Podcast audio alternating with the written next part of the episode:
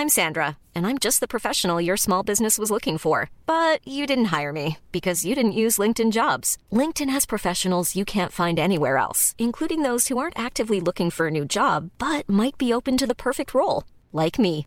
In a given month, over 70% of LinkedIn users don't visit other leading job sites. So if you're not looking on LinkedIn, you'll miss out on great candidates like Sandra. Start hiring professionals like a professional. Post your free job on linkedin.com/people today.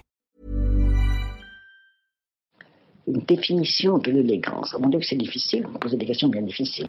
Pour ce nouvel épisode de Chiffon, je reçois Mireille Bouillet. Lorsque l'on demande à cette dynamique quinquagénaire ce qu'elle fait dans la vie, elle répond Je suis conseillère en images. Non, non, vous vous trompez, elle n'est ni graphiste, ne bosse pas dans le cinéma ou dans le digital.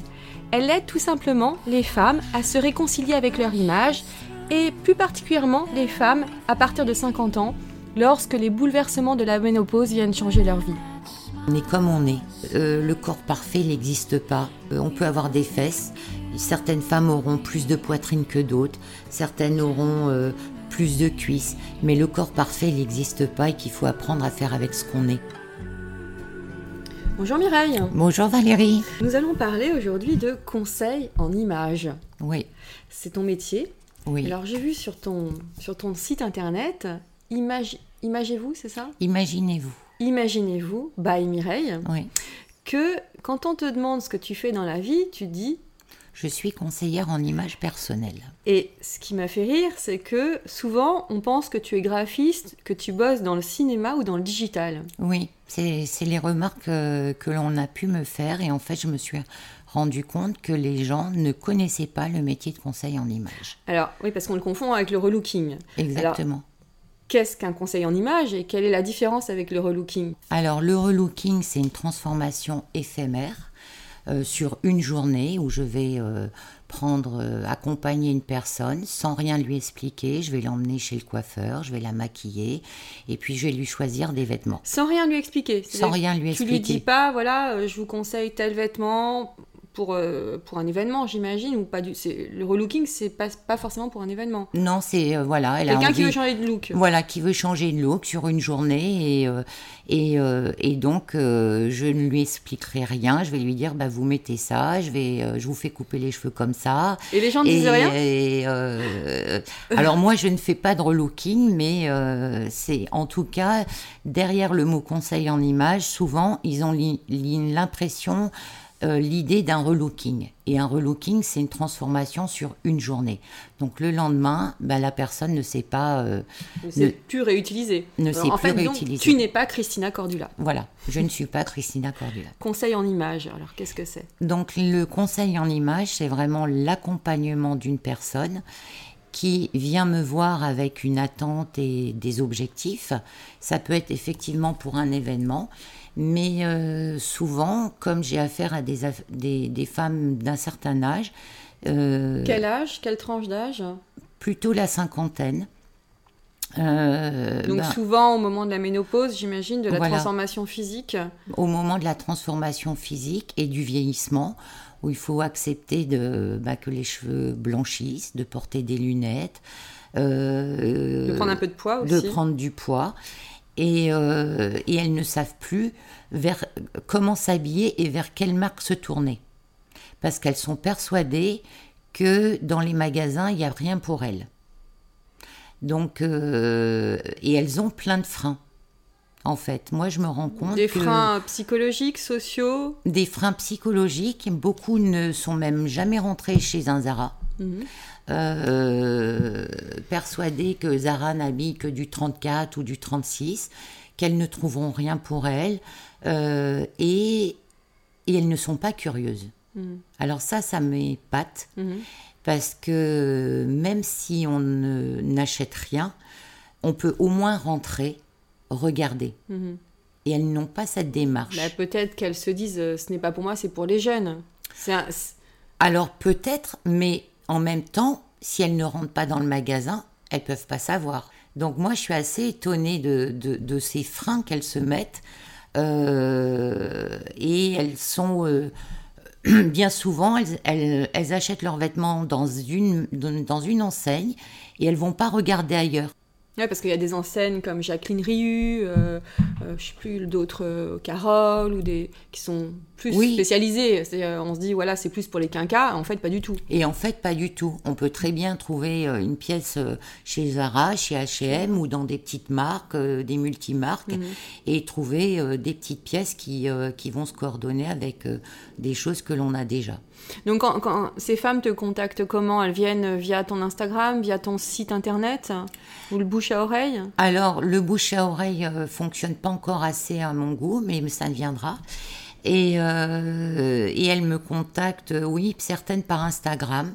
Et puis, euh, bah, je vais aussi beaucoup euh, à des soirées pour me faire connaître. Et euh, alors, il y a une particularité de la femme quinca, c'est qu'elle n'est pas encore sur les moyens actuels de communication. Ah. Parce qu'elle est restée sur les freins d'il y a 20 ans où il faut faire attention, Facebook, etc. C'est dangereux. C'est Euh, dangereux pourquoi? parce que euh, on voit ce que je fais. Et, euh, et j'ai beau expliquer que, ben non, si tu ne mets pas de photos, euh, si c'est encore, tu es libre de communiquer de la façon dont tu le souhaites sur euh, les réseaux sociaux. Est-ce que quand tu vois ces femmes de, là, je m'axe plus sur les femmes donc euh, qui sont en préménopause ou en ménopause ou post-ménopause, euh, est-ce qu'elles elles se disent, enfin, complexées souvent? Est-ce qu'elles elles parlent de leur euh, complexe physique? Oui, Donc tu as un rôle de psy aussi quelque part. quelque part, sauf que si je me rends compte qu'il y a vraiment une démarche psy derrière, mon rôle c'est aussi de les, de les diriger vers, euh, pour se faire accompagner euh, par un psy. Moi, je reste vraiment sur la partie physique. Euh, après, j'interviens pas sur, euh, bah, sur tout ce qui est psy. Mm. Voilà. Il y, a, il y a un autre problème aussi qui touche ces femmes-là, ou même toute femme qui prend du poids après une grossesse ou, ou un problème de santé. Ce sont les dictats de, de la mode, des réseaux sociaux et de la presse. Oui. Qu'est-ce que tu réponds à cela? Je réponds que dans la vraie vie, on n'est pas comme ça. Euh, bien souvent, elles me disent oui, mais vous. Je dis non, moi je suis comme vous. Euh, j'ai euh, j'ai du ventre parce que j'ai eu trois enfants et que j'ai gardé du ventre de mes grossesses, sauf que je sais faire en sorte qu'on ne le voit moins. J'ai des cheveux qui sont gris, je les teins pas. Euh, C'est très tendance avec Sophie Fontanelle hein, maintenant, le retour du cheveu blanc. hein. Oui, mais moi, bon, bah voilà, je les ai jamais teints et, donc j'accepte que mes cheveux soient comme ça. Et avant, avant que Sophie Fontanelle euh, décide de, de récupérer sa, sa couleur naturelle. Euh, je pense que de toute façon, la nature est assez bien faite et que justement ce gris correspond à ce que je suis. Donc c'est ce que tu leur transmets aussi? Oui, c'est ce que je leur Et combien de temps dure un accompagnement en moyenne Alors tout dépend de ce qu'elle souhaite. C'est-à-dire qu'une personne va venir me voir avec euh, euh, une idée bien précise. Là, je viens d'accompagner une femme qui avait un mariage euh, et qui cherchait donc une tenue spécifique. Euh, on a fait euh, deux séances euh, de deux heures, enfin deux, deux heures environ pour la colorimétrie Alors Et justement, j'allais t'en voilà. parler. et lui Mm. expliquer la morphologie silhouette. Et ensuite, on est passé directement au shopping puisqu'elle avait une demande bien, bien précise. Et euh, voilà, si elle ne souhaite pas la coiffure, si elle ne souhaite pas le maquillage, moi, je ne suis pas là pour imposer. Tu parles de colorimétrie, qu'est-ce que c'est? Alors, euh, la colorimétrie, on a en fait des couleurs naturelles en nous. Et, euh, et- Via le teint, les yeux, les Via- cheveux, Voilà, ça? via le Mm. teint, les, les cheveux, les yeux, et qui correspondent en fait à- aux trois couleurs primaires. Donc lorsqu'on utilise le bon rouge, c'est pas interdire de porter de la couleur, mais par contre c'est savoir se diriger vers le bon rouge, celui qui va nous mettre en valeur, le bon bleu, le bon vert, le bon jaune. Un jaune peut être chaud ou froid. Et euh, il n'aura pas le même impact visuel lorsqu'on euh, notre interlocuteur va nous rencontrer. Euh, Donc et- pour toi, c'est important. euh, Oui, parce que tu, tu- dans, dans ton, sur ton site, tu écris Soyez en accord avec vous-même pour être mieux ensuite avec les autres. oui, C'est lié aussi donc à- à- aux couleurs que l'on porte. voilà, exactement. On est vu avant d'être entendu. Et ça se passe dans la, par la communication non verbale en quelques secondes. Euh, donc il faut savoir utiliser euh, justement le but de la colorimétrie, c'est d'utiliser les couleurs qui vont nous mettre en valeur pour que lorsqu'on rencontre quelqu'un, il ait une image positive de nous au lieu de tout de suite euh, se fermer, notamment en recrutement. Mhm.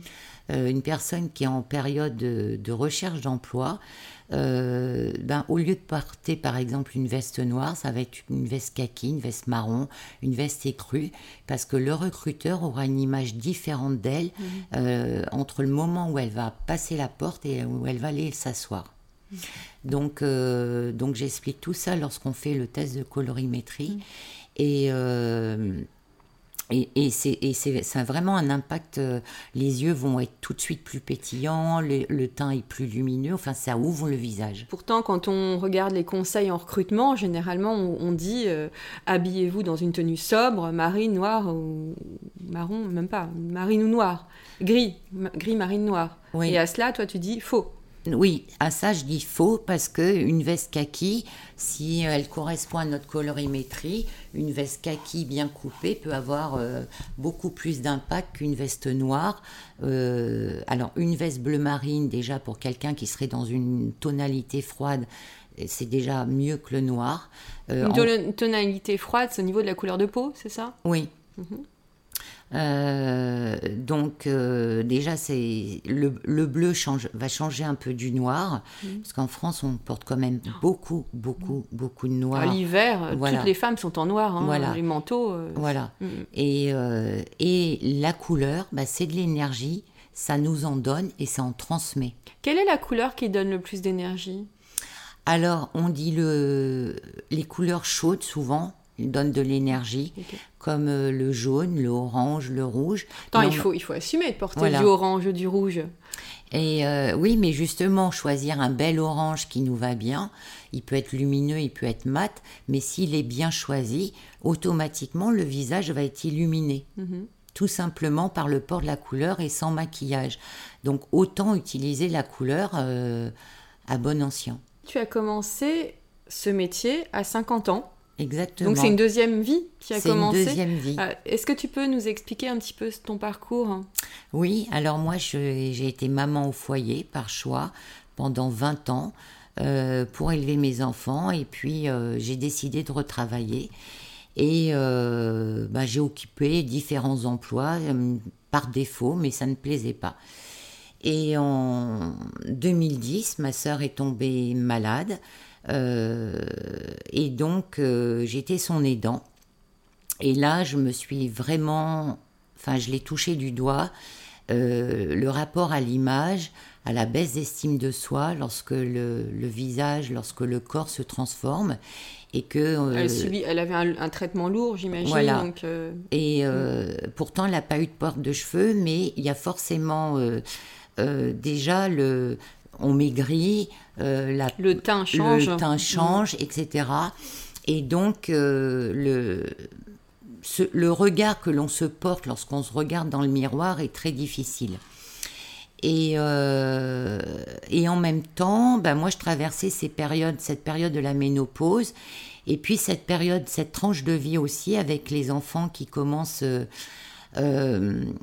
à moins rentrer, voire à quitter la maison, voilà, et, qui font que ben euh, c'est une période pour les femmes qui est très difficile parce que on, on se sent plus utile, on, on, trouve plus notre place. Et euh, tu trouves que la société est assez impitoyable avec les femmes de 50 ans? Oui, parce qu'on est catalogué euh, rapidement comme senior. Or aujourd'hui, à 50 ans, on n'est pas senior, dans notre tête en tout cas. Pour Pôle emploi, on l'est à partir de 45 ans. Voilà. Mm. Sauf que nous, dans ce qu'on vit, euh, bah non, on n'est pas senior, on, se, on a envie de faire des choses, on se retrouve avec du temps pour pouvoir le faire. Et, euh, et donc, euh, bah, j'ai eu envie du coup de me dire, bah, c'est exactement ce que j'ai envie de faire, c'est d'aider, d'accompagner ces femmes qui, comme moi, se sentent mal à cette période de vie. Et, euh, et, et, pour la petite histoire, je suis allée voir le film Aurore en avion en première. C'est de Blandine Lenoir et euh, Agnès Jaoui. voilà. Et, euh, et Blandine Lenoir, à un moment, dans, après la, le- La projection la projection, euh, dit Moi, je comprenais pas ce qui se passait, euh, mes copines de 50 ans, ce qui se passait dans leur vie. Et, euh, et je leur ai dit Mais venez avec moi une semaine à la campagne pour que je comprenne pourquoi cette période est si difficile euh, lorsqu'on atteint 50 ans. Ben, c'est exactement ça. Et, euh, et parce que- parce qu'il y a plein de transformations dans notre vie au même moment. Mhm. Certaines C'est sont... bien d'en parler parce que très peu de gens en parlent finalement. Oui. Tout oui. à l'heure, je faisais un, un direct live, j'ai parlé de ménopause et une femme m'a dit ne parle jamais de ce terme. Euh, c'est juste une transformation hormonale. Est-ce Oui. que c'est tabou de dire ménopause? Non, parce que c'est ce qui, parce que c'est le mot, et c'est ce qui, et c'est, et c'est ce qui se passe. Donc, euh, donc il faut le dire. Et, euh, et moi, je trouve que c'est bien qu'on, par- qu'on en parle de plus en plus. Et euh, voilà, et que c'est pas tabou de parler de ménopause. Alors, tu, euh, on parlait du film donc de Blandine Lenoir. Tu as commencé à faire une formation? Qu'est-ce qui s'est passé? Alors moi, j'ai commencé à faire donc à euh, suivre une formation de conseillère en images en 2014, certifiante parce que je voulais avoir une euh, une crédibilité parce que après 20 ans à la maison, euh, je me suis dit ben voilà, je vais arriver euh, sur le marché du travail, enfin, de, de- par un biais détourné, et, et comment je vais dire, euh, voilà, je suis conseillère en images, donc c'était important pour moi, en tout cas, de suivre une formation euh, reconnue. Donc je suis retournée à l'école. C'était, ce n'était pas facile. Euh, 35 heures par semaine, plus Ah, beaucoup de travail, euh, travail à la Personnel, maison, euh, travail Mhm. personnel. Et, euh, et, euh, et j'ai dit à mes enfants, voilà, moi je vous ai amené à, la- à, à vos études, maintenant c'est mon tour. Et, euh, Est-ce qu'ils t'ont soutenu? et ils m'ont soutenu, ils m'ont aidé parce que ben, pour la petite histoire, euh, quand on est mère au foyer, on, on, on n'évolue pas avec Internet, avec euh, l'ordinateur. Donc je savais juste envoyer un mail et, et je tapais avec un index. Donc euh, j'ai tout appris en même temps. Je me suis formée sur euh, sténodactylo en ligne euh, le soir Mmh. en parallèle de, de, de, de- de mes cours et des devoirs qu'il y avait à rendre. Et, euh, et je me suis vraiment mise dedans et, et sur Facebook et Instagram et les réseaux sociaux et, et en me trompant et en et, euh, et voilà et en découvrant tout en même temps et et, euh, Et là maintenant, tu as 55 ans et t'es épanouie. voilà, je suis épanouie. En tout cas, j'adore ce que je fais parce que je travaille euh, sur l'humain et c'est ce que j'aime. Alors on va chiffonner un petit peu, on va rentrer dans les détails du chiffon. Toi, à quel âge as-tu trouvé ton style? Est-ce que tu l'as trouvé finalement avec la ménopause ou bien avant? Quel est ton rapport avec les fringues? Alors, euh, je pense que j'ai toujours eu un style qui, me- qui, me, qui me correspond, c'est-à-dire que j'ai jamais été dans, dans les dictates de la mode. Oui, tu t'es jamais Euh, cherché non plus, perdu, oui. Oui, voilà, j'ai jamais été vraiment dans les dictats de la mode. Euh, je regarde les plus jeunes, je regardais les magazines, euh, mais, mais les magazines ne m'ont jamais parlé Mhm. euh, parce que c'est toujours très créatif. Euh, Pas en dehors de la réalité en fait. en dehors de Mhm. la réalité, lorsque moi je vois les femmes dans la rue, je les vois pas habillées comme ça. Mhm. Euh, en dehors de la Fashion Week, où effectivement on croise euh, des, des, des gens habillés de façon beaucoup plus saisissante, Loufoque. loufoque, euh, mais, euh, mais la plupart des femmes sont habillées euh. Mhm. Euh, et, et voilà. Et donc, moi, ce qui a toujours été important pour moi, c'est, c'est d'être à l'aise dans mes vêtements et de me ressembler. Quel est le, le détail qui tue une silhouette? De mettre quelque chose qui ne nous correspond pas. C'est-à-dire que euh, bah, si, on est, si, si on est fort, si on est grand, si on est maigre, c'est savoir chercher le vêtement qui va correspondre à notre morphologie. Euh, tout ne nous va pas. Je trouve que il y a des jeunes femmes que je peux croiser dans la rue qui veulent absolument euh, mettre une mini-jupe alors que ça ne leur va pas, ou un haut transparent, ou montrer leur ventre. Euh, ben, lorsque ça va pas, ça va pas. Donc Ah. je préfère, euh, vaut mieux euh, s'éloigner des- de la mode dans ces cas-là et, et trouver quelque chose qui nous corresponde. Est-ce que porter une mi-jupe, c'est forcément être à la mode? Non, mais si elles voient ça sur les réseaux sociaux, elles vont penser que Ou les voilà, shorts en jean, on voilà, voit ou les beaucoup de- shorts en jean, et elles vont penser qu'il faut absolument mettre ça. Et c'est dommage. Est-ce qu'il y a des interdits avec l'âge aussi? Par exemple, une femme de 40 ans qui a de jolies jambes et qui te dit voilà, moi j'ai envie de porter des mini-jupes ou je ne porte que des mini-jupes, qu'est-ce que tu lui dis? Est-ce que tu es trop vieille ou pas, ou pas? Non, si à partir, à partir du moment où ça lui correspond et qu'elle me dit j'ai de jolies jambes et j'adore porter des mini-jupes, il n'y a pas, y a pas d'interdit à partir du moment où ça lui va. Euh, bon, après, à sortir une mini-jupe avec des talons de 12 cm, etc., c'est peut-être faire un peu too much quand même. voilà, c'est pas ce que je préfère parce que forcément ça va catégoriser. Euh, mais euh, euh, j'ai eu une cliente une fois qui était malade, qui sortait d'une maladie, qui me dit avant j'ai pris du poids et je portais beaucoup de mini-jupes et depuis que j'ai pris du poids, je ne peux plus en mettre. Et en fait, elle s'était créé un frein toute seule et c'était lui expliquer que non, il suffisait juste d'ach- d'acheter cette mini-jupe dans la taille supérieure, euh, mais qu'elle pouvait continuer à la mettre si elle avait envie de, le- de, de mettre sa mini-jupe. Et, et- et donc voilà, c'était lever un peu ce frein qu'elle s'était créé toute seule. Est-ce que tu fais des repérages avant dans les boutiques? Où trouves-tu euh, les inspirations? Tu me disais que tu les en as chez Zara, H&M, etc. Est-ce que quand même tu regardes la presse, les réseaux sociaux ou pas du tout? Alors, je regarde, mais c'est pas ce, que, ce qui va me, me, me dicter, enfin, euh, ce que je vais favoriser. Euh, je vais aller en boutique, faire des Tu vas repérages. surtout en boutique en fait. Oui, Mhm. je vais aller en boutique. Je vais essayer même de trouver des petites boutiques euh, multimarques de quartier. Parce que je trouve que du coup, euh, bah, c'est plus intéressant parce qu'on n'est pas euh, sur une seule marque. Et, euh, et je vais faire des repérages et après, je vais emmener ma cliente dans ces, dans ces petites boutiques et puis elle va essayer.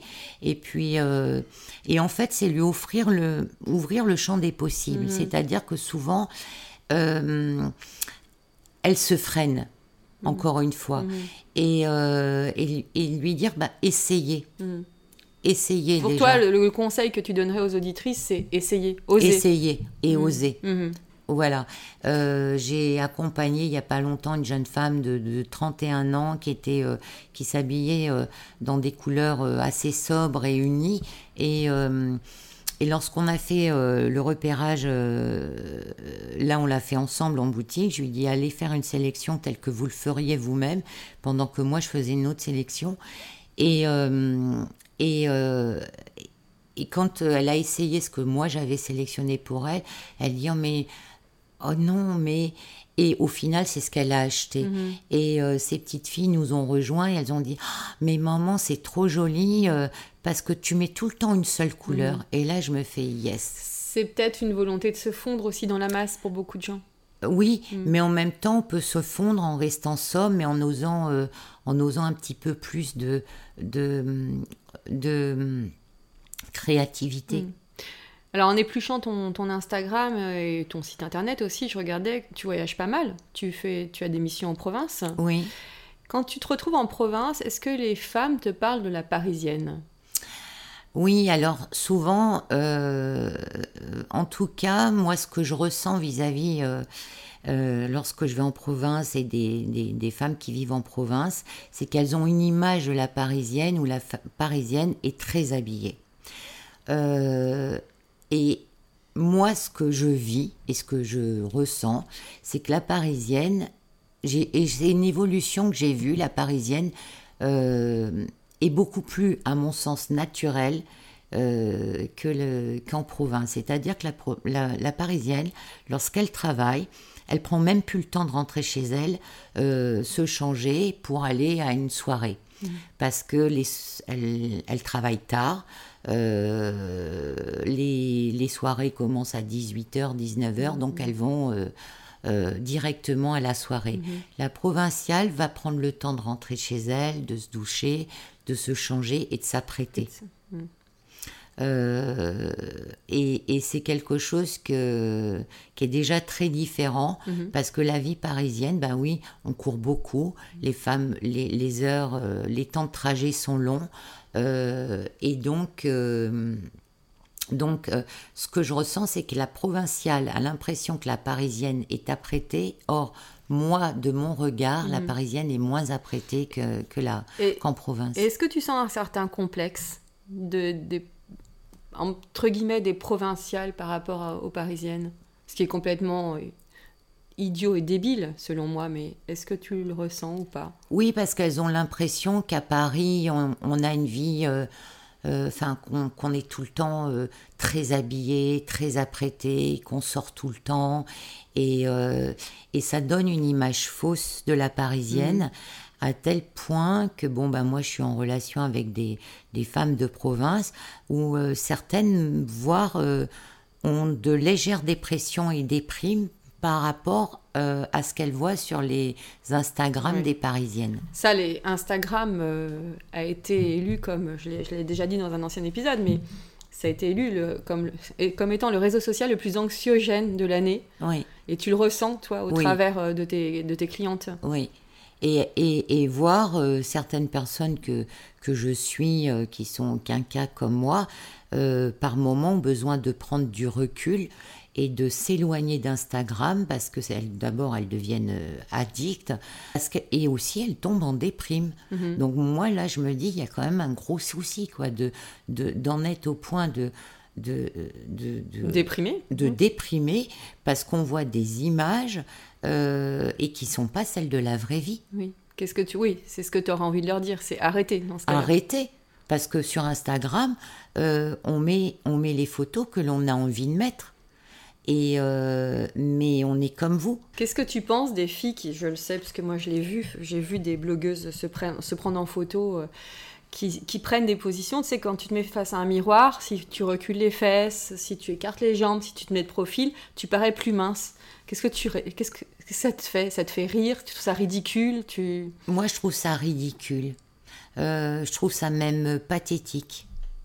Euh, parce que parce qu'on est comme on est, que euh, le corps parfait n'existe pas, que ben on peut avoir des fesses. Certaines femmes auront plus de poitrine que d'autres, certaines auront plus de cuisses. Mais le corps parfait, n'existe pas et qu'il faut apprendre à faire avec ce qu'on est. Mhm.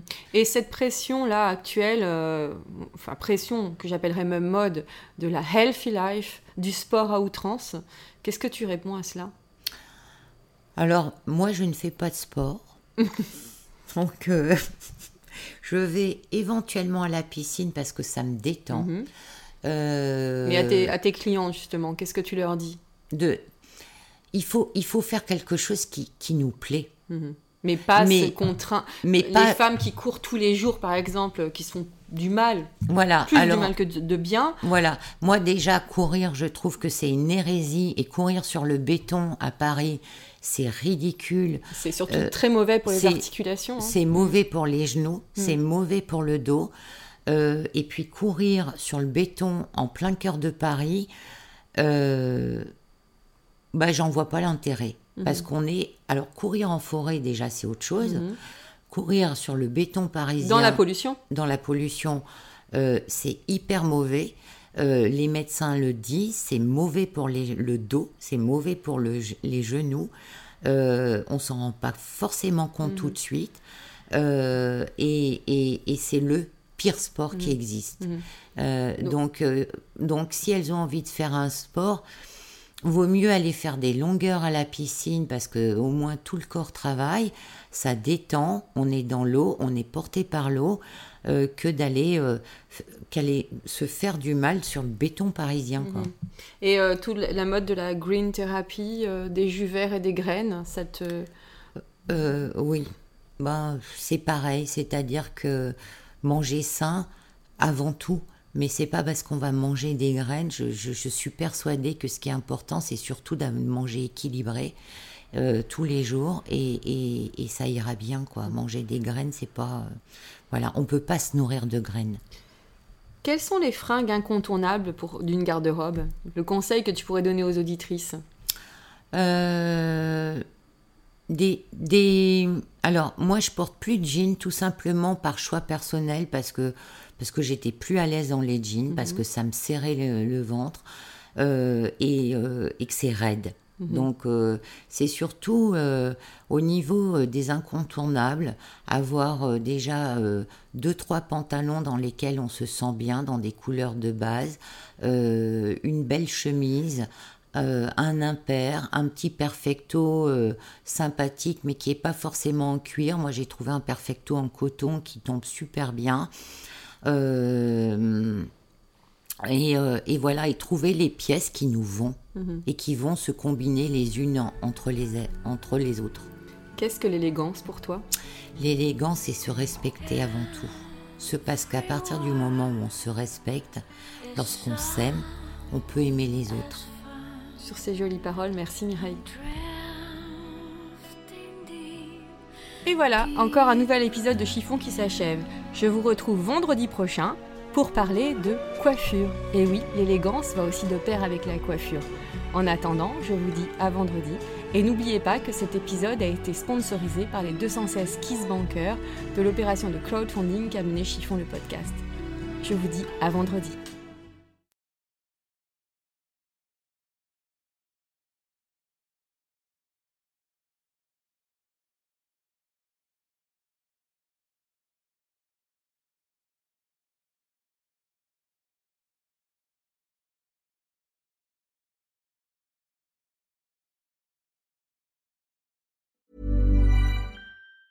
Planning for your next trip? Elevate your travel style with Quince. Quince has all the jet setting essentials you'll want for your next getaway, like European linen, premium luggage options, buttery soft Italian leather bags, and so much more. And it's all priced at 50 to 80% less than similar brands. Plus, Quince only works with factories that use safe and ethical manufacturing practices. Pack your bags with high-quality essentials you'll be wearing for vacations to come with Quince. Go to quince.com slash trip for free shipping and 365-day returns.